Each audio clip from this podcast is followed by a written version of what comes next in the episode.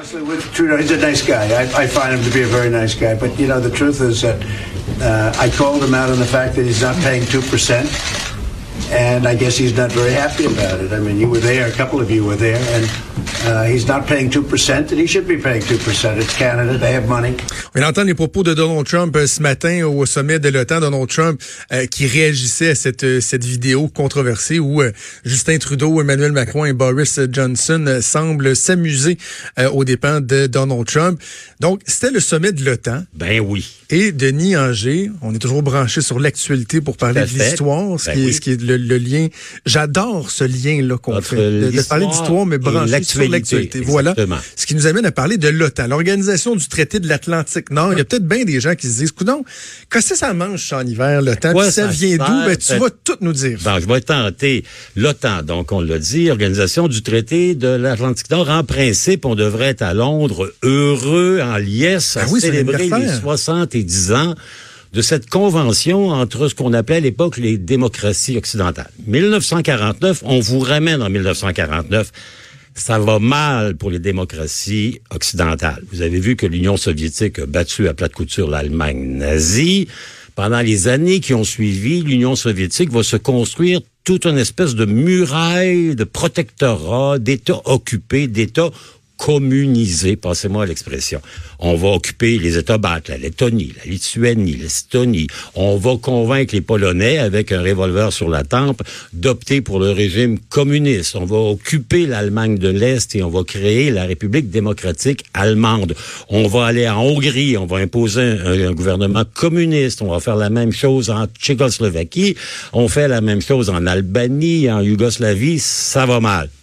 En Orient, encore pire, parce que la Chine, ça se termine d'une guerre civile épouvantable entre les communistes de Mao Zedong et les nationalistes de Chiang Kai-shek. Les communistes l'emportent et là aussi, ils vont prendre de l'expansion. On se souviendra que pas longtemps après, il y aura la guerre de Corée. La Corée du Nord envahit la Corée du Sud. Donc, les Occidentaux se disent il faut qu'on fasse quelque chose pour se prémunir contre ce rat de marée communiste qui est en train de submerger notre univers. Et l'idée, l'idée est une idée britannique, évidemment, les Britanniques. Et le premier secrétaire général de l'OTAN, il s'appelle Lord Ismay. Et il dit en gros ce à quoi va servir l'OTAN. En anglais, c'est Keep America in, Keep Russians out, and Keep Germany under control. OK. Garder les États-Unis avec nous, Ouais. empêcher les Russes d'envahir l'Europe occidentale, puis garder un œil sur les Allemands, dont on sait qu'en 45, puis en Ouais, ouais, c'est ça. 1914, ils n'ont pas été les meilleurs des alliés. Donc, on crée ça en 49. L'année suivante, en 50, à cause de la guerre de Corée, on donne à l'OTAN un bras militaire. Ça va être pendant presque 60 ans l'une des plus grosses concentrations armées au monde qui fait bien l'affaire des États-Unis. Un, les États-Unis leur disent, on est comme les mousquetaires. Tous pour un, un pour tous. Les pays de l'OTAN, si vous êtes attaqués par les Soviétiques, on va vous défendre. Et vice-versa, les États-Unis s'attendent, mais évidemment, ils s'attendent pas à être attaqués par les Soviétiques. Au nom de ce principe, les Américains vont mettre des bases un peu partout, en Angleterre, en Allemagne, en Turquie, beaucoup, parce que rappelez-vous l'époque, je vous ai dit que toute l'Europe de l'Est est occupée par les Soviétiques, des régimes qui sont amis avec Moscou. Donc, la Turquie, si on regarde sur la carte, c'est proche de l'Union soviétique. Et les Américains vont multiplier les, bases, les bombardiers, les missiles notamment. En Turquie, vous savez qu'il n'y a pas 40 ans encore, il y avait 6000 armes nucléaires basées sur le territoire de l'OTAN, dont toutes les directions étaient pointées vers l'Union soviétique. Évidemment, ça va créer ce qu'on a appelé l'équilibre de la terreur entre l'Est et l'Ouest. Les Russes vont répliquer en créant leur propre, leur propre OTAN à eux, qu'on va appeler le pacte de Varsovie. On va dire, bon, les Polonais, les Hongrois, les Allemands de l'Est, nous autres. Et à cause de l'équilibre entre 6000 armes nucléaires d'un côté puis autant de l'autre bord, ben, on va avoir presque 60 années de paix, d'une certaine manière, jusqu'à l'effritement euh, de l'Union soviétique, la chute du mur de Berlin et l'éclatement de l'Union soviétique. Les Américains, leur intérêt, il est bien sûr de garder une présence importante en Europe. Et ils ont aussi un deuxième intérêt qui lui est fondamental. Président Eisenhower, ça vous rappelle quelque chose, le général Eisenhower, le président Eisenhower? Il a été président des États-Unis deux fois, 52, 56. Il a, il a été remplacé par Kennedy. Et dans son dernier discours qu'il a fait comme président, il a dit aux Américains, méfiez-vous du complexe militaro-industriel et politique aux États-Unis qui, à cause de son ampleur en termes économiques, création d'emplois, pression, groupe de lobby à Washington, prend une place qui est inappropriée. Aux États-Unis ou sur la scène internationale? Aux États-Unis. Ah oui, que- ah oui, c'est Parce incroyable. qu'ils étaient trop dépendants de ça? L'économie américaine, elle est dépendante de la présence de l'armée. Vous savez que les États-Unis, puis c'est pas pour rien que Trump dit, nous, on fait un effort for- formidable au niveau du pourcentage affecté aux militaires. Parce que c'est rentable. C'est rentable pour les États-Unis. Vous savez, les grands fabricants d'armes américaines, c'est pas des bêtes, ces gars-là, c'est pas des imbéciles. Donc, ce qu'ils ont fait, ils ont basé des usines dans les États importants où il y a un sénateur qui va voter du bon bord, qui va encourager l'octroi de contrats militaires copieux. Regardez ce matin encore 22 milliards de dollars pour construire des bateaux pour la marine américaine. On va avoir une machine-là qui est importante et cette machine-là a de l'intérêt à ce que les États-Unis soient dans l'OTAN parce que tout de suite après la création de l'OTAN, on va adopter les normes OTAN. Donc, le calibre des fusils, le calibre des canons, le type Puis là, on peut vendre des, des, des armes aux partenaires de l'OTAN. Vous comprenez tout, là. C'est-à-dire que comme on Tout est dans tout. Tout est dans tout. Et lorsque vous voyez hier le président Trump qui insiste, qui insiste, qui insiste, Canada 2% 2% 2 il sait très bien, lui, et ses conseillers lui disent que si le Canada passe de 1,3, 1,4% à 2% de son PIB, c'est 8, 10, 12, 14, 20 milliards de dollars de plus de dépenses militaires qui, à probablement 50, 60, 75% vont se trouver chez Boeing, chez General Aux Dynamics, États-Unis. les fournisseurs américains. Ah, Donc, ben, vous comprenez que ça donne rien de s'armer contre un ennemi soviétique qui est plus là, puis contre une Chine qui est pas encore menaçante.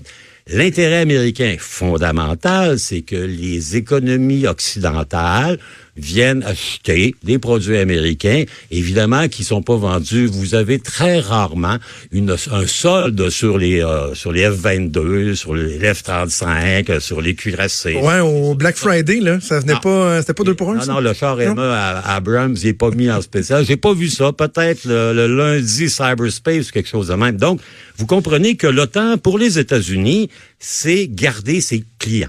Hein? Ce qui est intéressant, c'est l'attitude des Européens. Les Anglais sont un peu mollassons. D'ailleurs, on l'a vu ce matin. Moi, j'ai bien ri quand j'ai vu que Boris Johnson, qui était avec, la- avec Trudeau hier, avec. Macron, qui entend très bien la discussion où Macron et Trudeau, je pense qu'il rigole un peu du président Trump, qui est en retard, puis ses conseillers ont la falle à terre, etc. Il va dire, ah non, j'ai rien entendu, puis j'ai pas compris le contexte. Hein? Il faut bien savoir ce que c'est pour penser que Johnson Ben oui. est peut-être un visage à deux faces, lui aussi.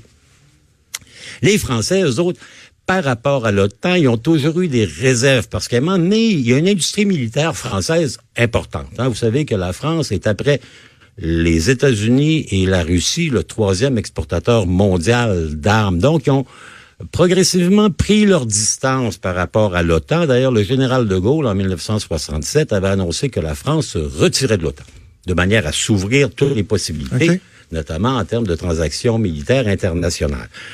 Le président Sarkozy est revenu pour, comment dire, satisfaire ses intérêts avec les États-Unis. Et là, le président Macron dit, l'OTAN est en état de mort cérébrale. Oui. Hey, c'est pas rien, ça. Parce que l'OTAN, là, vous savez, c'est comme la vertu, la maternité, la tarte aux pommes. Est-ce qu'on va dire que l'ONU est en mort cérébrale, même si on sait que parfois l'ONU va pas très bien.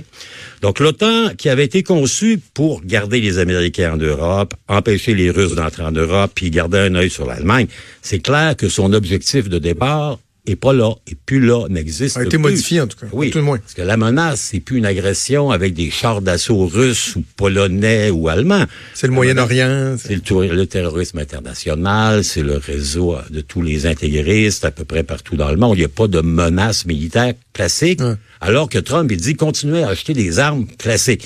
Il y a quelque chose qui correspond entre, qui correspond pas entre le, le- la réalité et la demande américaine. Donc Macron, il dit ben là, il faudrait qu'on essaie de trouver autre chose parce que l'OTAN a pas très un beau bilan. Si je regarde le bilan des 70 ans, hormis le fait qu'à coup d'armes nucléaires, de chars d'assaut, de chasseurs, de bombardiers largement acquis aux États-Unis, ils ont empêché l'Union soviétique de se rendre jusqu'à l'Atlantique, ben, ils ont toujours été un peu l'arme au pied.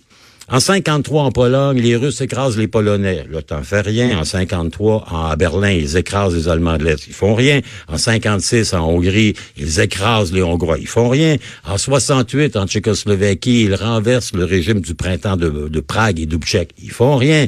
Il, il a fallu probablement seule, unique intervention un peu militaire de l'OTAN en Europe, c'est lorsque les massacres en ex-Yougoslavie ont atteint le point de l'intolérable. Parce qu'à part ça, l'OTAN n'a pas fait grand-chose.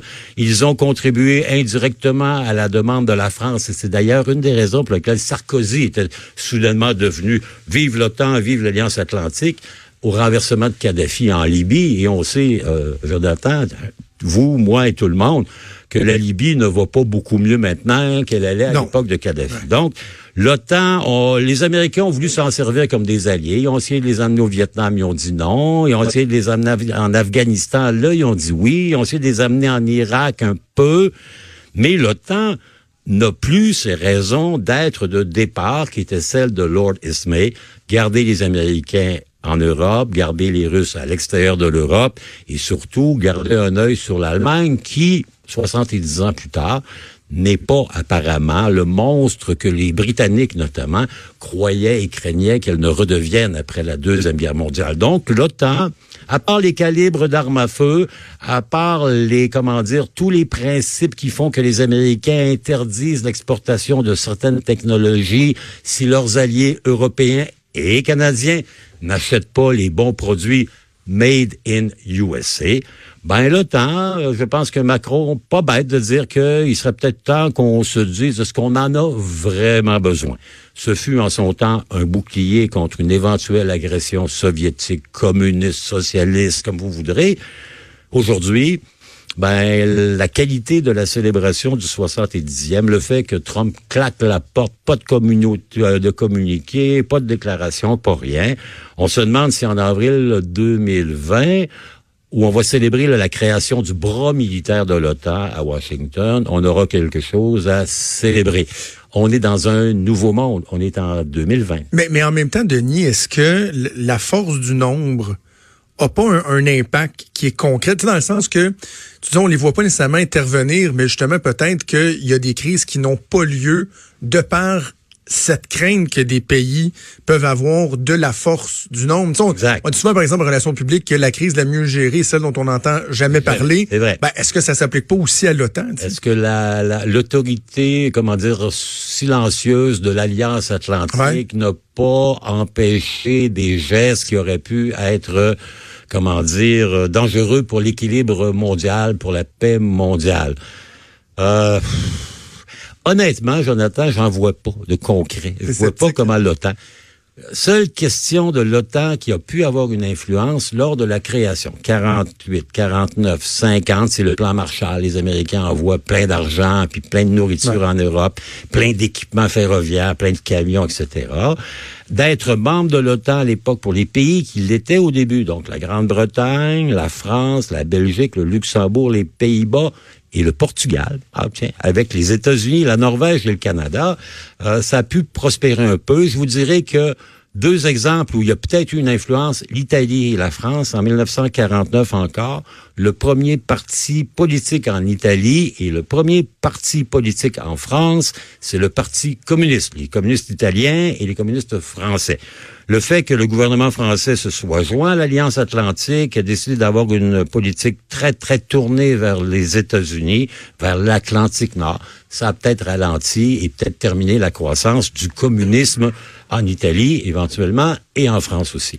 Mais pour le reste, le bilan de l'OTAN, à part, comme je vous dirais, le calibre des armes et l'ouverture des marchés à des fournisseurs américains aux poches très creuses, hein, on se souviendra de Lockheed qui avait acheté, mais littéralement, tous les décideurs de l'Alliance Atlantique, les Hollandais, les Belges, avec ce qu'on appelait à l'époque les F-104, le scandale des F-104, qui était un chasseur bombardier américain, que les Allemands avaient surnommé le tombeau volant. Oh.